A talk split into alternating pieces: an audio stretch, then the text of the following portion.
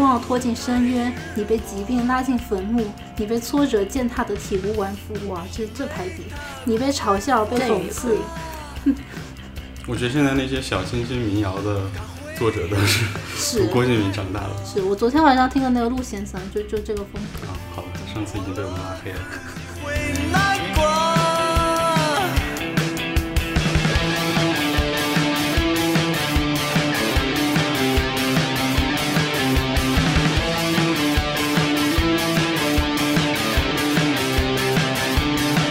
他又进了的外壳，可是命运很脆弱。他出现在电视上，全世界都爱上他。欢迎收听《无业游民》，我是曾经通读了余秋雨全集的科长。我是带领同学们一起去看电影无极，还让他们买正版票，然后被同学们有劲的梁静。我是看了三本《小时代》小说，并且看了四部《小时代》电影的驰骋。怎么看下去？OK，嗯，驰骋是第二次来无业游民，那么上一次跟我们聊了港漂这个话题，然后现在飘到了北京，在一家游戏媒体工作，对吧？然后每天工作就是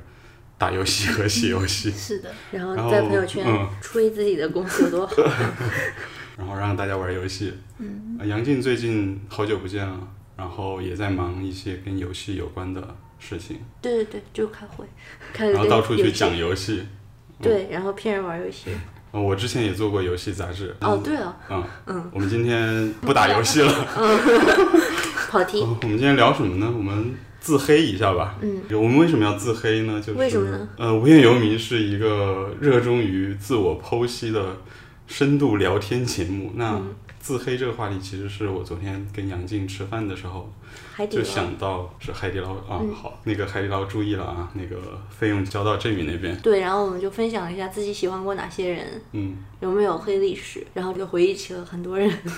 ，OK，那我们为什么找驰骋来录呢？ 第一个原因是我跟杨静都是八零后嘛，too old，我们想知道。八零后，你以八为五后，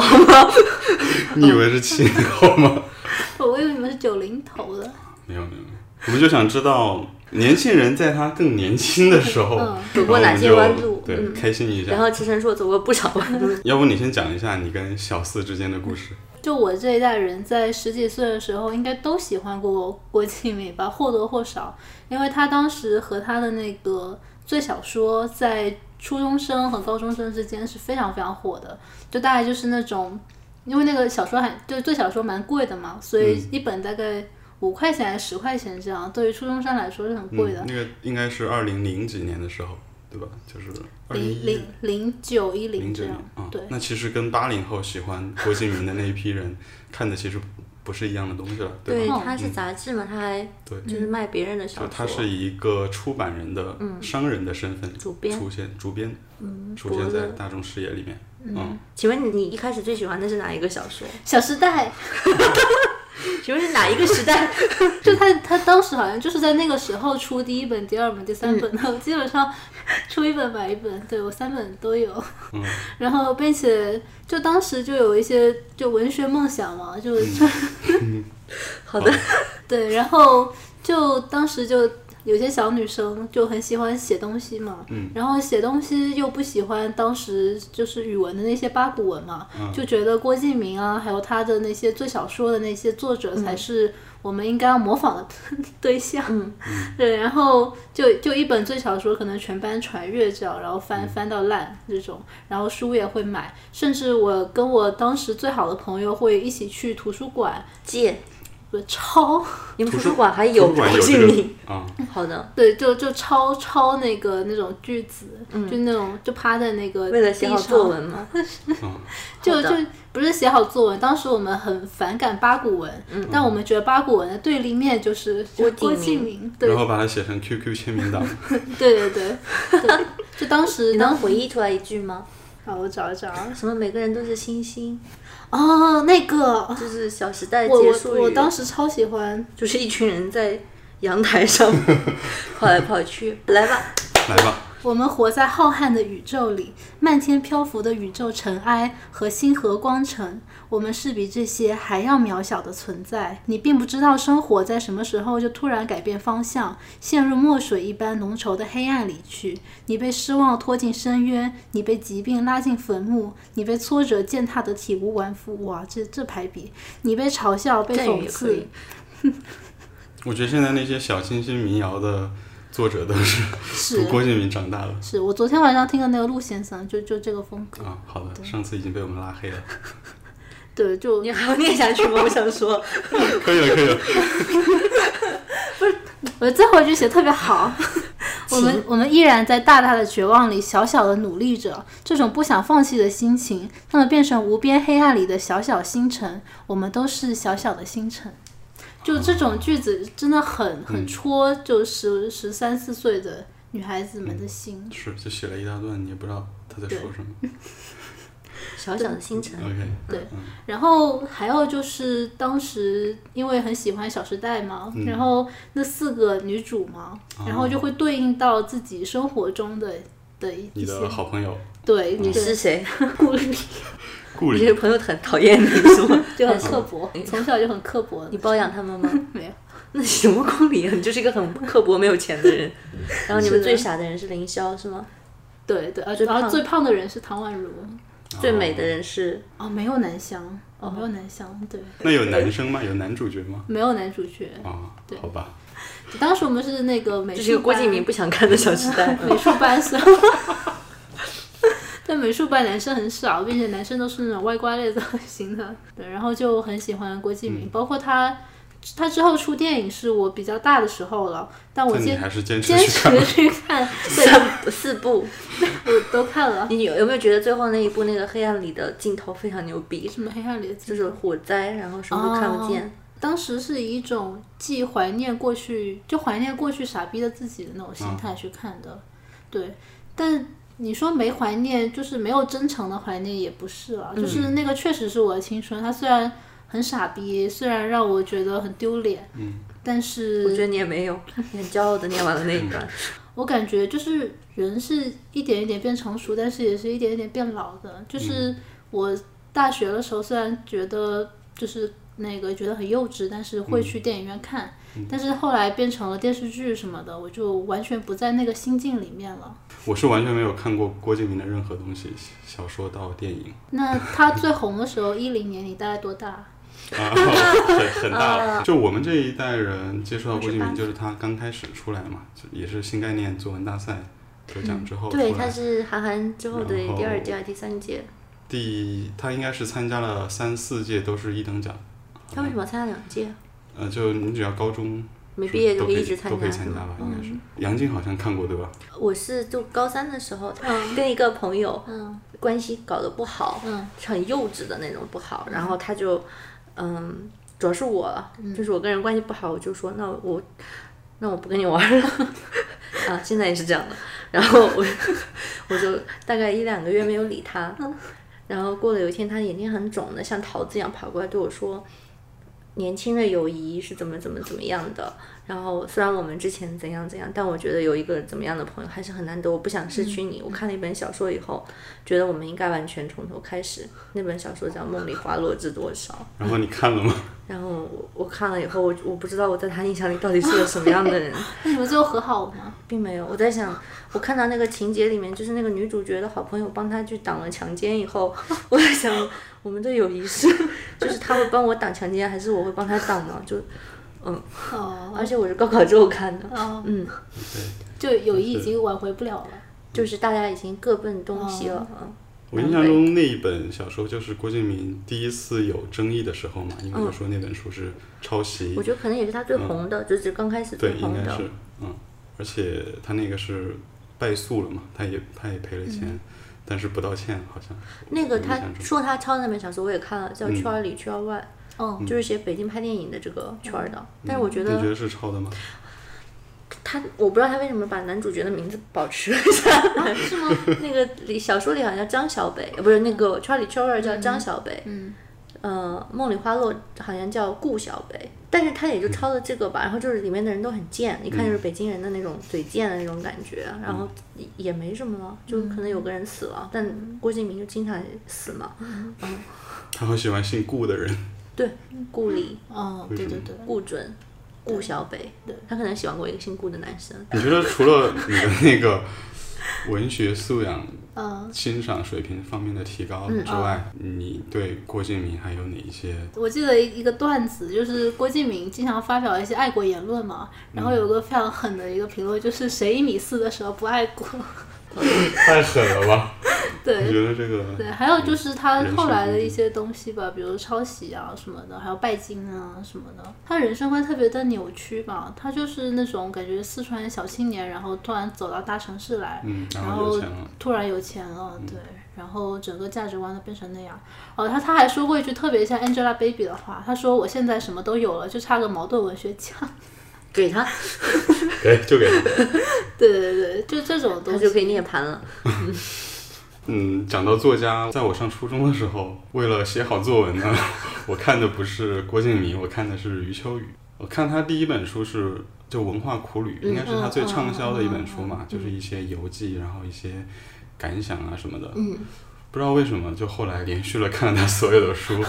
就是什么，我现在还记得名字都是四个字的，嗯，双冷长河、山居笔记、行者无疆、千年一叹，嗯然后还有一本《借我一生》，是他当时宣称封笔的时候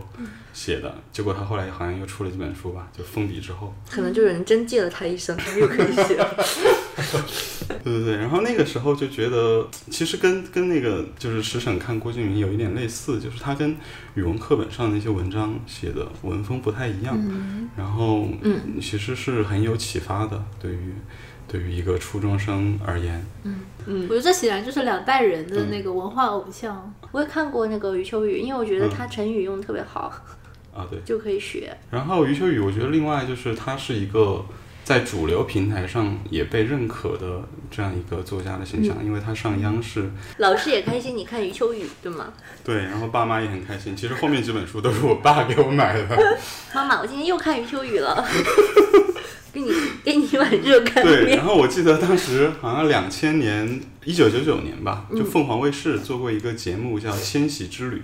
嗯，他就是邀请余秋雨和凤凰的那几个女主持人一起去几个文明古国，嗯，什么印度啊、伊拉克，当时对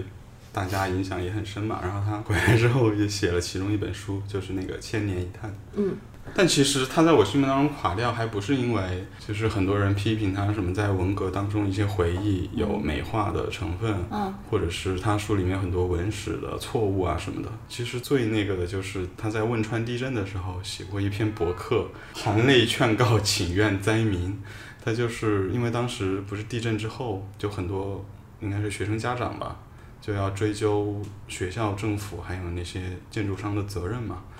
然后他就觉得那些人是在给祖国添乱，然后就写了一篇博客这样。你们要做的是以主人的身份，使这种动人的气氛保持下去，避免横生枝节。一些对中国人历来不怀好意的人，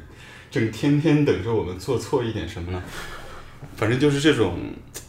而且他其实他其实以前的博客里面很少写这种就是像国师一样的发言，你知道吗？就反正就从那个时候开始，我就对他特别讨厌。虽然那个时候我已经大学快毕业了，就上大学之后，其实已经没有看过他的东西了。那好那余秋雨现在是凉了吗？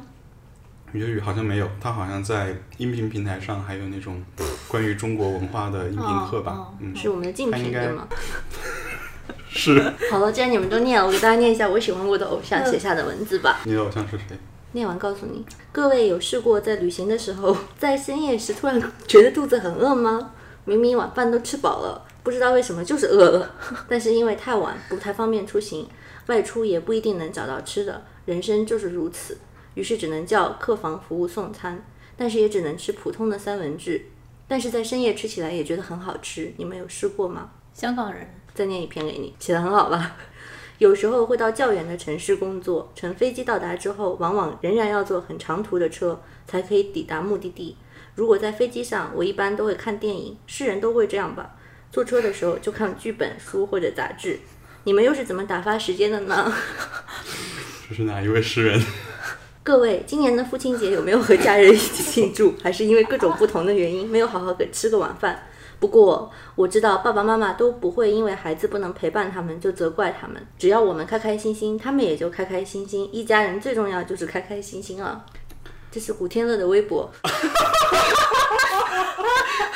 然后他还会每天一根，常年坚持，从来不会掉线。 OK，他而且他紧跟时事，他关心过全球变暖。森林火哦，灾，哦嗯，什么儿童贫困，嗯，不识字儿，所以所以这是我喜欢过偶像的文笔，我们来 PK 吧。 好，你是什么时候开始喜欢古天乐的？就是演杨过的时候，杨过，那应该是九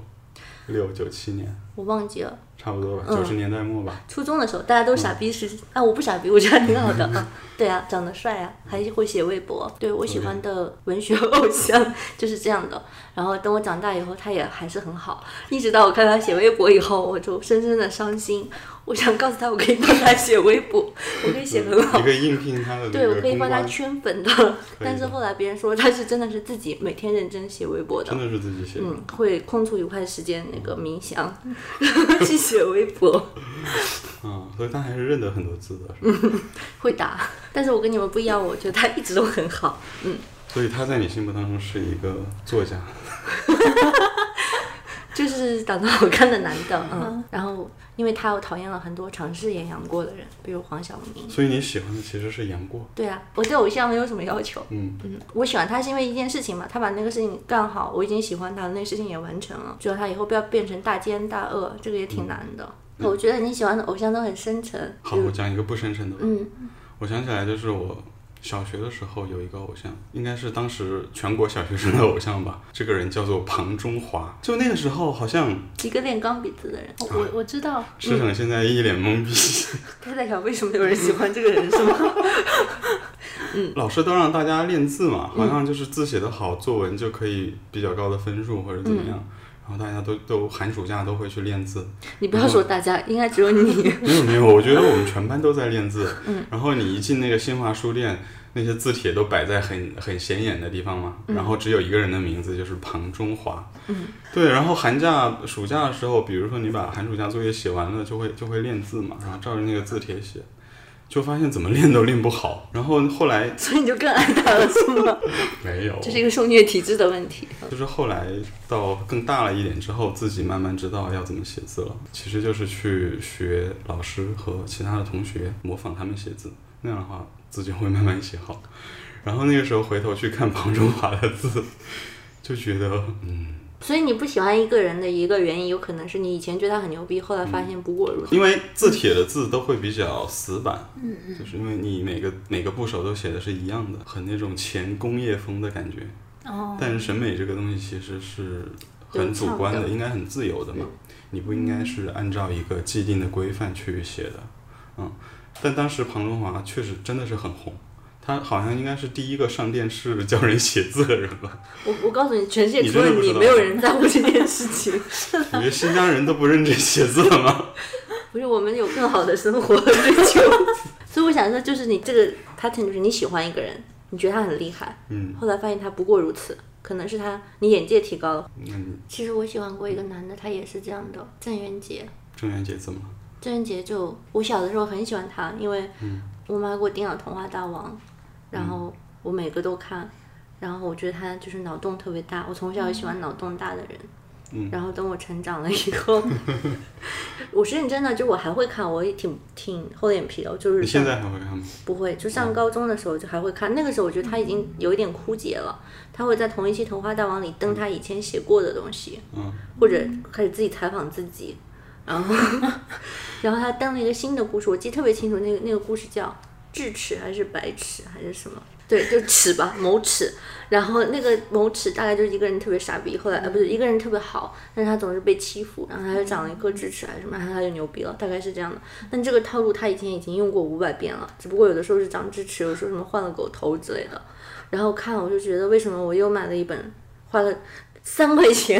就是同一个概念。对我为什么要把重重新庆玩一的下嗯故事读了一遍呢？还这么认真读？在早些年的时候，它还有很多很厉害的概念，什么人民币环游地球嗯嗯对，嗯什么五个苹果，叫什么《拯救世界》还是什么，这可能是我编就的。很脑洞的那些。对嗯，然后还有那些短片也都挺好的。那我小时候很喜欢郑渊洁，嗯，就说明郑渊洁还蛮持久的，就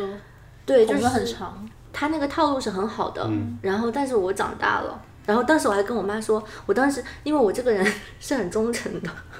看 出来，嗯然后我就耿耿于怀，为什么自己不能喜欢一个喜欢了那么久的人？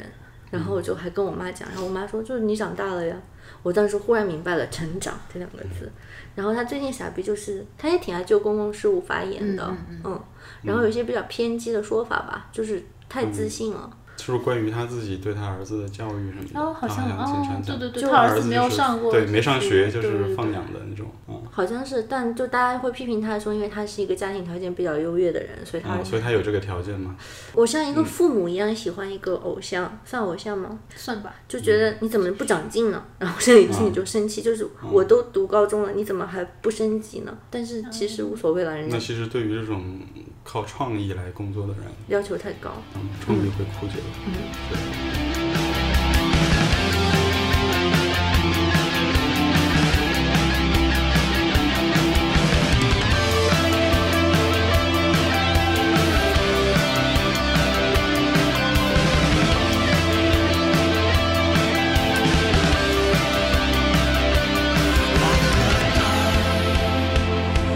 所有苦闷向谁说？忘了他，怎么面对爱与错？对，但我我明白了，现在就是有一部分原因是他没有长进，你长进了，可能你对他的要求太高了。太高了，就是好像他没有进步，你就觉得他不行了。不，那如果他显著退步呢？嗯，比如说陈凯比如说歌，陈凯歌是吗？对，你最喜欢他什么电影？呃，《风月》就是《霸王别姬》之后，他又找原班人马拍了一部《风月》，小时候当恐怖片看的，但是张国荣在里面太性感了。整个故事是现在看，很多人批评他说他的故事老套，然后特别喜欢讲那种宏大叙事，但我自己觉得还挺好看的。嗯。然后还有什么边走边唱，我觉得挺好看的。就是黄磊演的对那对个对，演个瞎子。小师傅，嗯。嗯然后《霸王别姬》说过了什么？嗯，《霸王别姬》不用讲了，黄土地，黄土地哦是黄第一土地部吧，应该是反正都挺好看的。然后《还孩子王》。我还看过《少年凯歌》那本自传，就是他文笔也挺好的。嗯，然后，所以我上大学的时候就迎来了无极嘛。啊，我特别喜欢张东健，你知道吗？哦，所以你去看过。然后同学们一直说我们一起上大学，一直没有一起去看过一部电影。嗯，然后你给大家推荐了《无极》，我当时掌管复旦南区学生娱乐中心影院，所以我可以在里面放盗版片。 我们 影院呃哦，我们也有一个类似的我们影院就是我了，嗯跟那个一个步行街上的一个音像制品店签订了长期合约，就是给他五十块钱一盗年版可以随便借 DVD 盗版碟，然后我就三块钱一场卖给同学们，两场五块，然后我就觉得我是个真粉丝，我就不应该去买盗版电影，然后我哦就说服了我的同学，以及想就是我的死忠相信我有品味的南语学生娱乐中 心电影院的会员们，我嗯们一起去了四平路电影广场，您是去影院看的，付费观看就多了少在钱啊上映的时候是六吧？十还是多少？ 60挺贵的。当时的电影票有那么贵吗？嗯，我让大家做了包厢。对，然后看到一半的时候，同学们就已经有点不对劲了。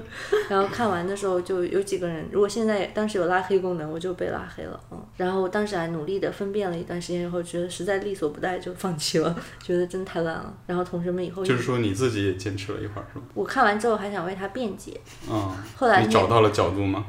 嗯好像找到 了。然后后来同学们说我就是说，就看着我说跟着他有肉吃。啊，这个是电影里面的一句台 词，嗯，然后被很多人来 因为我嘲喜欢笑张东健，你知道吗？就是张东健像白痴一样说了一句台词，然 后你们所有的台词都很白痴，我 对觉得那个是大家你最觉得我反感美的地吗方？我脱衣服给你看， 嗯，真的，就特别无厘头的一些，也不是无厘头，就就是是无厘头，应该是那个谢霆锋的那个大拇指，然后我因此还丢了南区学生娱乐城电影院经理的身份， 啊你真的是吗？被就因赶下为这台个了吗啊？因为受到了广广泛的质疑，也没有脸皮待下去了。你现在觉得呢？你有你有回头再去看 吗改变无极吗？没有， ？OK，嗯，就他后来拍电影，我就都不看了，所以我也没就有所有的都没有看过了是吗？我都不知道他拍什么了，就除了《妖猫传》，因为最近拍了《妖猫传》，所以还有一个规律就是，你不要喜欢太把自己当回事儿的人就行。啊就是他在别人黑他之前，你把自己黑死了，或者他一一贯就是不正经的样子，那就没什么损失。仔细想一想，其实如果陈凯歌是我自己，我也不会对自己要求这么严格的。如果这么严格要求自己，自己会死的。就比如说，你说做创意这件事情，尤其是你少年一鸣惊人，或者他是多鸣惊人之后，可能期待会越来越高，越来越高，越来越高。但是是不是一直能做到那么好，或者是他是不是之前靠编剧还是靠他爸，就算靠了也没关系，对吧？这这也是一种缘分。但是但是之后有没有这个，要不要再弄上去？但起码他在尝试吧。我觉得，比如说在嗯努力接地气，在努力用高新科技学习徐克什啊么的。 嗯嗯学习徐克，我觉得《妖猫传》真的好像徐克的电影呢、反正就会开始使用啊差不多特技，也就还行，就是不不会对其实他无极已经使用了很多 CG 了，哦，就是那个天山二的天山肯定都飞是什么嗯的。对他的，嗯可能就喜欢那那口。就我对他没有太高要求和期待了，就是也可以不要求别人的时候，就也放了自己一马。嗯但你会很要求你的偶像吗？我会，比如说我从少年时期就非常喜欢的一个唱作人罗大佑，那当然他在他在音乐上的成就我们不用讲太多嘛，但是他好像也是那种在就这几年吧，在公共事务上发言的时候就经常容易失言。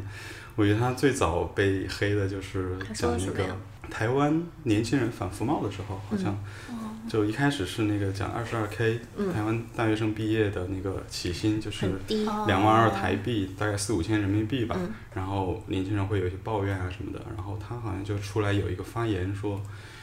你们就会抱怨啊什么的，这个我们当时就两 K 啊，什么什么的，你们这些人就会骂国民党啊，你们还会别的吗？什么的，就就这种话，然后就那个就会被很多人骂嘛，然后当时还。好像还有其他的音乐人，就说他是陈年宿变啊什么的，对，然后包括后来几次台湾、香港的这种社会事件，他都没有像大家以前对他的期待那样嗯站出来讲话，或者是很晚才有一些模棱两可的，但其实听起来也特别保守的那些言论。嗯嗯因为从他从八十年代开始，一直就是一个反权威的这样一个形象是出个现，前卫的人。啊而且在他的作品里面也是体现的非常充分的嘛。嗯，包括早期的像什么《未来的主人翁》这样的歌，然后后来的《爱人同志》，就到他在香港时期的音乐工厂做的那几张合集，嗯，什么《皇后大道东》啊这些关于中港关系的这样一些描写的歌，然后《爱人同志》里面对文革里面的一些反思或者是怎么样这样的一些作品，然后大家就会对他有期待，就是对他不仅仅是一个歌手的这样一个期待。然后，因为他其实前两年出了一张新的专辑，在零四年之后十几年才出了一张全新的专辑嘛，叫《加三》，然后里面的歌全都是讲对过去的怀念，就是什么同学会啊。然后老婆孩子就感觉就是，哦我当时就特别特别气，听到那个，然后我写了一篇乐评，就是我最后有句话就是他用爱的宣言来包裹一切，然后慈祥而空洞。我期待罗大佑不是那样的，但我我最后好像又想了一想，可能他写的音乐就是表达当下的自我，他可能结婚生孩子之后，他就是那个状态了。他从香港搬回台湾就是很舒服了，他不需要再去抗议什么，去批判什么，他写的就是他的生活，那就那就是他的所思所想，嗯所以我后来也也看开了，就没有对他那么苛责了恭喜你成熟了，啊，谢谢更你，老了。嗯， 以后不许在朋友圈发小孩的照片，太堕落了。你不是应该一直奋进 吗？或者他自己也变了，对，早晚有一天会有年轻人来讲你，对你粉转对黑。，在我生孩子之前，我也很讨厌那些在朋友圈发发小孩照片的人，你不但然发后小我孩就照变成了这样片，一个人，你还把它做成表情包，然后发给所有的 人，天哪！ 而且没有一张是可爱型我的的，妈呀它！是像那个女儿，你知道嗯吗？嗯，我知道。那会讨厌你的那个年轻人应该是你女儿，对 她长大以后， 就是放偶像一马，什么嗯，让你堕落吧，你老去吧是可以的。对，你能看看吗？哎，怎么说？我我突然想说一个点，就是就前一段时间，我同事有跟我交流过，就是这种两岸三地的那种，怎么说？他总觉得他身边的人都非常正常，嗯，他们就不会去特别的去黑他们，或者是觉得他们是傻逼。嗯，后来我想，为什么我这段时间觉得有很多人嗯是傻逼呢？是因为我的社会出现了一些审判的时刻，就是我发现，就是在一个社会有一些重大的公众利益的事件的时候，嗯，它会是它会形成一个审判时刻，有很嗯多隐形的傻逼就会被这种时刻检验出来。嗯比如说，有很多艺人在这种事件上发生的时候，他是采取一个怎么样的发声，然后他发生完之后，他是就比如说他会受到一些不同的压力嘛，嗯他是立刻发一张图片澄清说啊这个账号被盗了，还是继续刚下去，嗯就是你能够看到很多很细微的东西，是他之前唱唱歌、跳跳舞、演演戏你是看不到的，嗯而且在他发之前，他是没法判断的，对对他没法判断那个后果，否则他也不会说自己账号被盗了或者对怎么样。对对嗯对，所以对这段时间就让我对于很多之前喜欢的艺人就感到非常失望。嗯对，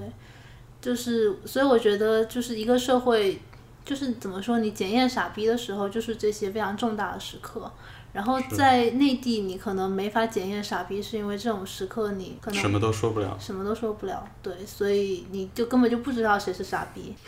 他们就能藏得比较久。对，对藏藏的比较久。对，这这个这个是一个，但是我觉得我比较不能够接受的一些偶像的垮掉是，他们不断的在重复自己，然后陷入到一个怪圈里，就他们会变成就越走越窄，变成一个特别狭隘的人。固步自封，对，就是我之前很喜欢马薇薇嘛，嗯就是包括甚至有很多人说我很像她，你比他好看一百倍。就刻刻薄。 他刻薄是刻在长相里的，你这个是这是一种白描。当时就是《奇葩说》刚开始第一季的时候，好像是我刚上大学一四年左右吧第一。季当时超多人就喜欢他嘛，觉得他很犀利，然后很厉害，然后包括女性独立啊什么价值，给他加了一大堆。然后我当时还蛮喜欢他的，包括我大学的时候也有参加辩论队。然后你知道辩论队我们是香港的嘛，然后跟广州中山大学那边就会有很多交流。啊，他是那个大学的，对，他是中山中山大大学的，大家都很喜欢他。后来我就慢慢的觉得，包括我看他的微博，就他被很多人，他粉丝数就蹭蹭蹭的往上涨嘛。嗯然后我发现他陷入了一个怪圈，就是他可能他本人并不是非常刻薄的人，嗯，但是他但为了是去维维护他那个维护人那设嗯个那个形象，他不断的在微博里面阐述那些非常刻薄，然后尖利，然后有一些搞搞笑的话，就让人觉得啊，你又是京剧，就他被他被封为京剧女王是嘛。的，就一旦有一个人被封为京剧女王之后，他就要不停的去生产京剧。对，然后我是发现这样的过程会让他自己变成一个不好的人，就是你说出来的语言，它会改变你自己嘛。其实，对，对而且对他自己会造成压力。嗯对，伤害。他对后来也是有抑郁症嘛？对抑郁吧，嗯症，对，所以我觉得他可能是演这个角色演多了之后，他嗯走向了一个特别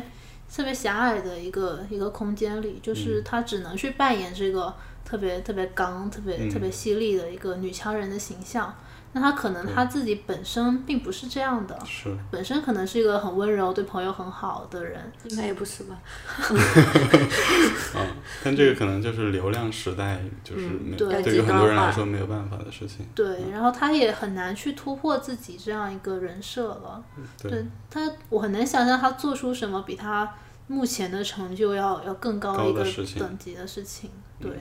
外交部发言人，他长得太刻薄了，不够有大国风范。我在想，就是这种时候，其实像马薇薇这个例子，她可能是很多人的一种投射。嗯，就狐假虎威，哎她想说的其实很多人想说的，但是说的没她这么好，嗯或者没有她说会这么大影响力，会有人听到。嗯对，她被给予了很多权利，嗯，民选的， 然后拿了这些权利以后，就要拿人钱财，有人消灾，就要办这些事情，所以互相绑架了一下。对，我这样想的话，其实以前我有过这样的经历的，但是不是一个特别有名的名人，也是工作场合的上司吧，嗯就是。年少无知，你需要一个很正面的人在你旁边，有一个一方面是一个模范的作嗯用，就是你想学从他身上，比如说学正在从事的那个行业里嗯最好的东西，或者我我喜欢的这个人，我想依赖的这个人，又是一个大家觉得他非常懂得做人处事的一个人，嗯，所以我就总觉得我可以继续演我自己给我自己的人设，就是一个傻逼， 然后可以很开 心，然后出了什么事情他会帮我担着，因为她是一个大姐姐，嗯然后他而且他是那种识得伯乐的大学生， 所以他会知道我的好，容容忍我嗯嗯嗯，而且我的傻逼也是我好的一部分嗯。后来我发现这是我自己的一个投射，他根本是个很虚弱的人，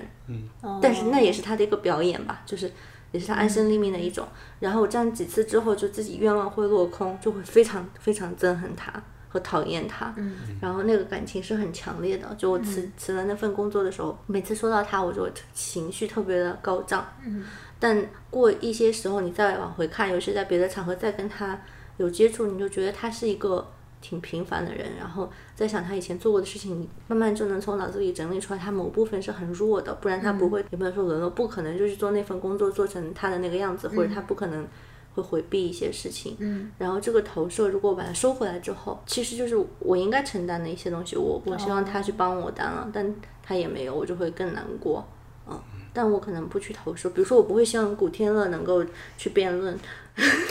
首先有一个普通话的问题， 对吗？他只能去代言仓， 叫什么？代言的游戏叫什么来着？什仓么什么蓝月是对，吧？哇，好难啊，这个词对吧？大家好，我是古天楼。我觉得他就是长得好看，演杨过，然后嗯他顺利完成了这个任务，就没有其他了。然后我觉得现在就我们对很多人投射，就有一部分就挺不好，就比如你刚说罗大佑可以变成一个老头，可以，可以变成一个老头，可以变成一个柴米油盐酱醋茶的老头，一个既得利益者的老头。嗯，其实你旁边很多人都是这样的，但是你不知道，而且你旁边你以为很英雄那个人也是这样的。他说的那个什么二十二 K，我以前两 K 这话我也听过，一个大家都很都很喜欢的，可能会听我们节目的，讲完忽然后悔了的某个行业的前辈就跟我哟，是谁呢？就跟我很好奇的说，为什么现在大家就这么爱讲钱，不满足于赚一万几？我刚开始的时候只赚多少多少钱，嗯，但是你他以忘后会赚更多，然后这样不不不，对就吧？你要不是努力啊不是不是不是，因为这是个不赚钱的行业，所以你知道 OK 是哪个行业了。啊哦好嗯就是我说知道这个行行业就应该安平乐道啊！我以前拿很少，而且我刚开始我比你拿的更少，但是他忘记了通货膨胀这件事情。 嗯房租会涨这件事情，对，然后还有一些其他可能别人没有他，而且就算你当时被就你没有被公平对待，也不能成为嗯你不去公平对待别人。但是从某个角度上来说，他又比较了解行业的这个现状或者是永恒的状态嗯所以。他说的某部分是事实嘛。对，就是你只能认了吧，就是这这是你付要付出的那个代价。嗯所以他也说过一样的话，他在现实生活中也被很多人崇拜，只是他没有在公共场合说过这些话。嗯，所以大家还会继续。也许也许罗大佑一直是这样想的，因为他一直是个很优秀的人，他可能真的不存在经济问题。嗯，老子不行就回去开刀割个人嘛， 行，我是这样想的。但我我觉得反正如果你你不对他要求高，就会好一点点。嗯，嗯，对，有时候是对自己的不满，其实或者对自己要求高，对，就是希望自己的偶像能够代替自己去实现一些东西或者完成一些东西，但是他辜负了你的期望，对，而且你发现你自己很喜欢他，然后你把他当做是一个完美自无己所的不能啊投射。但是他被很多人骂成傻逼。当你那一刻的时候，真的特别的震撼，就是我操，原来我喜欢了这么久的这个人，原来我投射了这么久的这个人是个傻逼。我觉得好像还是有很大部分人，即使在别人指出来你的偶像是傻逼的时候，他还要尽力去维护这件事情。啊，对，饭嗯我觉圈得一这直个还是样非常非常常见的。我觉嗯得古天乐还是很帅。我我上高中的时候还是挺喜欢周杰伦的，嗯我听了他前三张专辑所有的歌，然后那时候特别喜欢。但是上大学之后就不听了嘛，感觉他第四张专辑开始就比较重复，然后也没有什么新的意思。但是我当时就大学有一个室友，他就是周杰伦那种铁粉，然后所有的歌他都觉得好听。然后有一天我们就因为周杰伦吵起来了，然后吵架。然后我们一开始是聊他的音乐嘛，然后吵到最后他就急了，他说：“你知道周杰伦有多孝顺吗？”我觉得这个是很多人对偶像的一种一种幻象也好，或者怎么样也好，他就觉得偶像什么都好，然后容不得别人说他一点点的不好，哪怕我们只是在聊他的音乐。所以哦还是大张伟比较好，对吗？大张伟最 棒。但张伟是自己放弃了嘛，那天他站在节目怎么说的？说你为什么可以女里女气？你还背着翅膀娘，嗯，啊？你为什么这么娘？他说我就是娘， 然后唱了一句：“这个人就是娘。”对，把自己逼到绝路上，看你还能怎么办？就躺平认潮吗？就吵不了他了。我觉得他是很懂分场合，就是那个时间点。对啊，我特别希望有个女明星是这样的，因为大家对稍微，我觉得不是年长，就是过了青春期的那个花期或者黄金时期的女明星，我觉得对她们的要求不切实际。就是现在不是经常有那种回念回忆什么香港以前的女明星，看看她们现在都长成什么样子啊了，是的，人就会老嘛，老了就会没有以前好看嘛，这不会很正常吗？然后我特别讨厌他说他还什么四十岁归来还有少年气，什么怎么还还有少女感少女感就之类的，因为用冻龄女神，对，因为用了滤镜啊，你因广为告化从妆啊，对啊。广嗯告从业人员来给我们讲一讲，首先会化妆嘛，会铺很厚的粉嘛，嗯然后会打灯嘛，那个对灯亮到对对对脸就完全是白色的，对然后摄影机，然后还会做后期，所以你根根本其实我觉得很恐怖，就是大家都在都都在维持一个幻象，但是说的跟真的一样，久而久之你就觉得他可能真的是真的，可能他就应该是那样子的，嗯，对，就是我昨天我昨天那个晚上我刷朋友圈的时候， 朋友圈被刷屏，因为我之前不是在一个广告公司吗？嗯，然后我所有的同事都在发同样的照片和同样的话，因为他们昨天就拍那个赵雅芝的一一个、一个广告。然后所有人都说啊，跟我的童年女神合作，什么这是有文案啊工吗？作上的合作啊，什么 这不是文案，就发是他自们内心发自的内他们自己心发的，我觉得，嗯，某种程度上其实也是社交货币嘛，就是嗯我、啊哦我跟对这么对对牛逼的，对对你们大家都知道的这样一个人对，然后其中有一个人偷偷回复说，嗯，其实走近看还是看得到很多皱纹 的，好吧。爱上他，爱上他。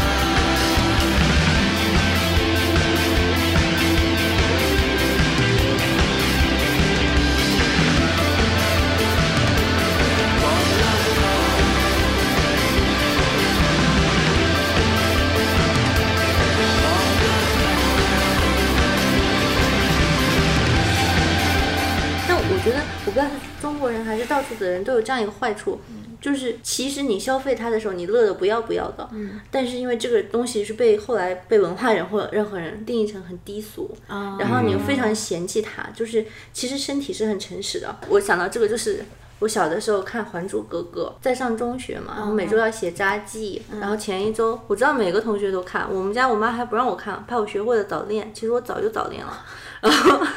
什么时候？ 《还珠格格》的时候，嗯就同学会写，但其实同学都很喜欢。但你也知道，同学不是假，就是那个文体就是那样的，哦你知道吗？就是应该这样的。我我自己有过这样的黑历史，我有一次还批评，小学的时候就学会这种文体，批评我的同桌爱看迈克尔·杰克 逊，然后同时我同桌好潮啊！同时我看的是我都忘了是一个诺贝尔物理学家得主，然后迈克尔什么什么的传 记，那个就就经常这样，就是为了显示你的某一种好吧。嗯，可能在语文优课越感吧，对，在语文课上可能就是呃，也不用在语文课，大家还觉得可能是一个很耻辱的快乐，那个叫什么，就是 guilty Guilty pleasure pleasure。对，然后我我当时就特别看不下去，然后我妈之后看了以后，因为《还珠格格二》特别傻逼嘛，就是一也不聪明，但二就极度傻逼。对然后她他们看了在家里乐呵呵，特别特别乐。之后有骂他们，嗯，就说太傻了啊，怎么把青少年都教坏了，诗都乱背什么什么的。然后我就在札记里毫不留情的批评了。 ，OK，对，就是在你看余秋雨的时候， 我的家好计的就写为什么会这样呢？然后，然后语文老师说我三观不正常，就把我叫去。后来我看香港三级片也是这样的，他这个更搞笑。他每次拍三级片，你看过《玉蒲团》吗？看过呀，肉蒲团吧，肉蒲团，就是舒淇在的那部，还有后来的三 D 肉蒲团是一个故事，讲的就是有一本书，大概是《弟子规》之类讲道德的书，上面说做人要有基本的底线，这个底线就是不要奸淫其他人的妻女。如果你一旦奸淫了其他人的妻女，你自己的妻女也会被奸淫。他把这个故事演了一遍， 然后演完了以后告诉你说，千万不要奸淫其他人的妻女啊。 好，好的，然后大家就说，嗯，对。 然后后来我我上那个有一份工作做研究助理嘛，就是嗯去找了演三 D 肉蒲团的人，然后我们开了一个色情片工作我坊，找的是哪 一个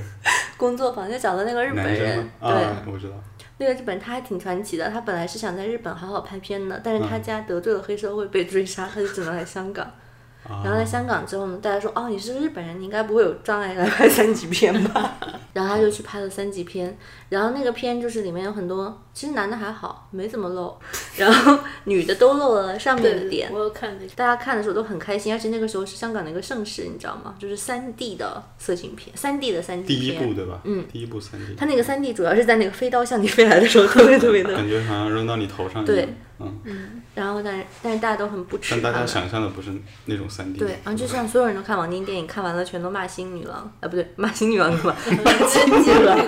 然后他就骂那个女的叫白静还是叫什么忘记了，嗯不就记那得个了嗯女主角。那你看的时候不是很开心吗？就是我笑他人太淫荡吗？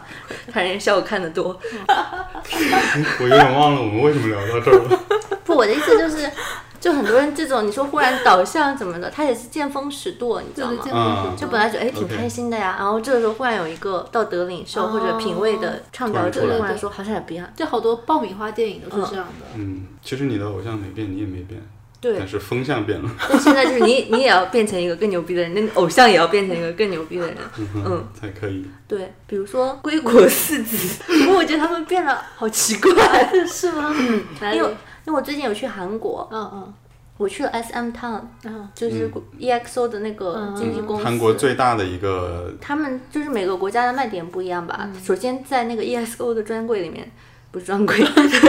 那个专题，就它有一个房嗯子，展览嗯还有一面墙，就关于他们的展览，也就只剩了张艺哦兴，就是其他三个人都被抠掉了，嗯因为就他们可能不想承认这段历史吧，就是他们现在也不存在于这个团体了嘛。嗯然后就偶尔你会看他那个视频播放一段 MV 的时候，他会出现，但是因为他们韩国人不都一群人在一起跳嘛，所以你嗯，那个也没法没法抠掉。对，你就只能看到就鹿晗出来了一下，吴亦凡出来了一下，然后子韬出来，剩下但张艺兴是有自己的照片嗯啊、还是什么的，但是韩国人的卖点就是有礼貌，然后他嗯那个礼貌是对长辈有礼貌，然后勤奋，就他们跳得特别快，然后长得帅， 就这些就比较重嗯要嘛。他以前也是卖这个的嘛，然后中国粉丝可能我猜想嗯是，就隔着海黄海，嗯然后 喜欢喜欢他。然后他回国以后，大家就全都要变嘛，就是要变另一种好。比如张艺兴就是乖，嗯，就是不不同我觉的得他乖，打造了一个人设，就是他是懂他创作们都的，在打造这个人设吗？不是，是 吗？啊，除了黄子韬，好黄子韬哦好给像自己是打打打造一个二逼的形 象非常成功， 我很喜欢他。嗯，我觉得那个张艺兴打造一个很中国式的乖的男孩，对对嗯对，所以我很讨厌他。嗯，对我喜欢的男孩是是那种王源抽烟的时候我就喜欢他的那种就。是那个视频，对对对对对，我觉还得那有吴亦种凡约炮的时候，哎对，吴亦凡约炮，我觉得，对我我就不喜欢那种很平面的偶像，就把自己搞得跟一个宣传标语、跟核心价值观似的。他主要搞得很土，我觉得。对对，这哎嗯样很土。对，禁欲偶像，但大陆现在挺流行金鱼偶像的，嗯就二十八九岁的男的都跟白、白痴一样。对，然后对我对杨洋也是粉转黑，他演宝玉的时候我超喜欢他，但他最近跟那个刘亦菲演了那个《三生三世十里桃花那不是杨幂吗？》，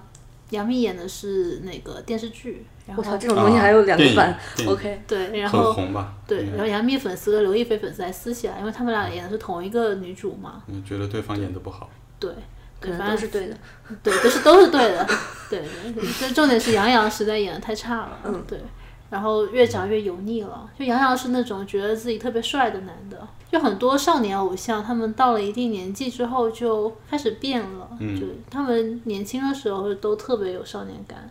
他们老了之后就变得奇奇怪怪的，接了一些烂剧，然后开始觉得自己就青年华不老，然后很帅那种。你说的是黄晓明吗？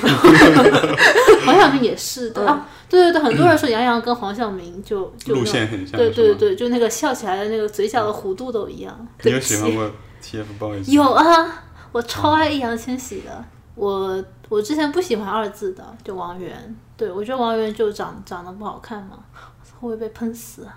就长长得不 好看，剪掉吧。但是长得不是传统意义上的好看。啊对他，王源长得不是传统意义上的好看，嗯但是他自从他抽烟那件事情出来之后，我一下子觉得这个小男孩变得变立体真实了对，嗯真实立体了很多。对我很喜欢这种这种行为，包括他他想转型成为一个唱歌的嘛，嗯，那唱歌的人你怎么可以是乖乖小孩呢？对对啊，哎，我忽然想到一个跟罗大佑性质相似，但是要恶劣很多倍的六小龄童，这就哦是全六小龄民童全民粉转黑，就是说主要是他每一条微博最后都能转到宣传自己的 剧，是吧中美合拍。好像就是上次有一个谁是去世了的，对吧？好像《对西游记》里面一个人去呃导演导演是嘛，吗杨洁去世的时嗯候，他讲了一大段，然后最后说我 的新剧要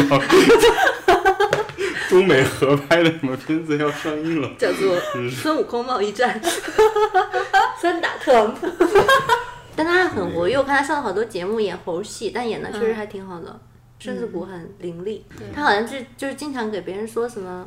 就是代言吴承恩。啊，对对，他演过吴承恩嘛，对，他是曾经评价过周星驰的《大话西哦游》，说改编不是胡编，什么对原著要尊重什么的。他们需要一个公关，真的需要是一啊个真的是年轻的公关。嗯，反正就是老年艺术家可能最好不要使用新媒体胡乱传播自己。 好像有用的好的，但他显然不是但他们要保持自己的活跃活跃度是吗你？只能用新媒体啊，嗯，因为央视也不一定会请他来。我知道，就是六老师，是因为有一期综艺节目，他们请了翟天临哦，和六小龄童，嗯和六小龄童，为什么他们有什么关系呢？没什么关系，就是就是请人哦嘛，凑个数嗯。然后他们就有一个游戏环节，就是翟天临是 A 号，呃一号，然后 B 又站了一个人，C 又站了一个人，然后就是他要给他一段台词，嗯嗯，然后传到他后面去吗？对对对，最后一个人是六小龄童，嗯，然后给了他一段《西游记》的台词，然后他演的特别好，真的，他演了师傅，嗯，就是翟天临演的。翟天临演了师傅，哎没有，翟天临演了八戒、悟空、沙和尚和马， 他每个都演的特别好，啊嗯翟天临吗？嗯，哦，他真的是个好演员，就是不是个好博士而已，嗯，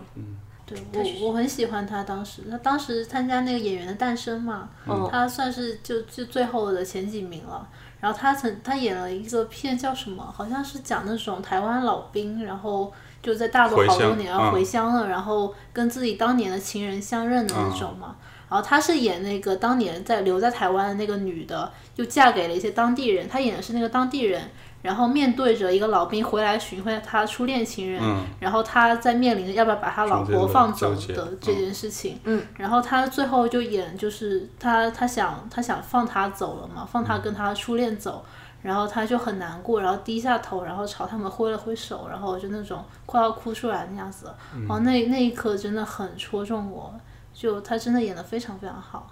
嗯，但是就这后面崩的太快了，我以前觉得他是一个没有偶像包袱的人，后来发现他的包袱是在学术就在学术上。上， 我去惊看他了演《白鹿原》，我觉得他演的好好啊，因为我嗯对对对我没看过电影，我看过小说，然后我觉得就是那个角色应该就是那个样子，就是那种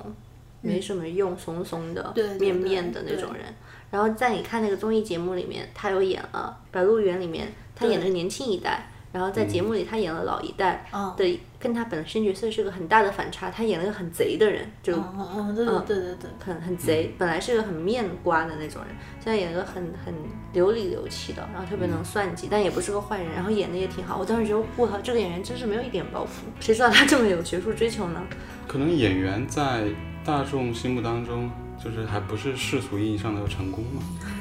对他然可能后想拿一个博士学位，就是想什么都有，两头 都占嘛。而且演员特别爱容易被攻击或者被发现没文化，对，他们为什么要装自己有文化呢？对我又而且不要求他们有挑文化。战博士学位这个难度太大，为什么要这对样，我主要是不该感觉在天灵不该开那个直播问知网是什么。啊？对，本来没有人去质疑他也了。是，嗯，其实我也不太知道知网是什么，他每次因都要为说你不在国内上那个，我觉得是不是演员心里都会有这个痛？日对本没文化的嗯痛，我觉得我觉得有。你看演员就是被捧得很高的演员，大家都会说他特别有修养，比如说陈道明就会弹钢琴，哦还给中央电视台记者改稿，啊、嗯。对，我觉得一个艺人到老艺术家，好像就是要经过一个文艺修养这个坎吧。就是你一个小艺人，你想要被人尊称为艺术家，除了你要演技好之外，你还要德艺双馨，你道德要好，然后你要比如说写了一手好字啊，比如说是吟了一首好诗那种。对，这就导致我发现他们没有文化的时候，特别特别的挫败。他们如果不说自己有没有文化，我会假装他们是满足我心里那条线的。后来发现他们就跌破了我心里那条线，我真的就挫败感特别特别强，因为我很难接受我喜欢的人没文化，而且是那种特特没文化型的，就比如比如马思纯评价张爱玲那种，因为我喜欢张爱玲啊，那嗯你你评价成那个样子，我就受不了。我当时很喜欢马思纯的，他就是一个你为什么会喜欢马思纯？是因为什么嗯作那品？个呃七月与安生，啊，对拿了金马奖以后的，对，虽然我更喜欢周冬雨一点，但周冬雨可能也没文化，因为我看周冬但雨是他的人设就是没文化。对，就是鬼马精灵嘛，对你就不想不会不会要求他有文化，如果他不硬熬那个人设的话，周冬雨不会在微博上写读后感吗？对啊对啊对啊，以后反正是不会了。前车之鉴。 OK，所以你知道这集告诉我们的道理是什么吗？嗯无限降低自己的要求。对，你的偶像就不会垮掉了，好确实确实是啊，嗯，开心就好，或者喜欢大张伟，穷开心。什么你是西边捡过煤还是东边撞过鬼什么？这就是这一集啊，告诉大家的一个道理。你们学会了吗？好，那我们就聊到这里，拜拜。拜拜拜拜。你问我是否珍惜烟花的火焰？你问我能否改变历史的流言？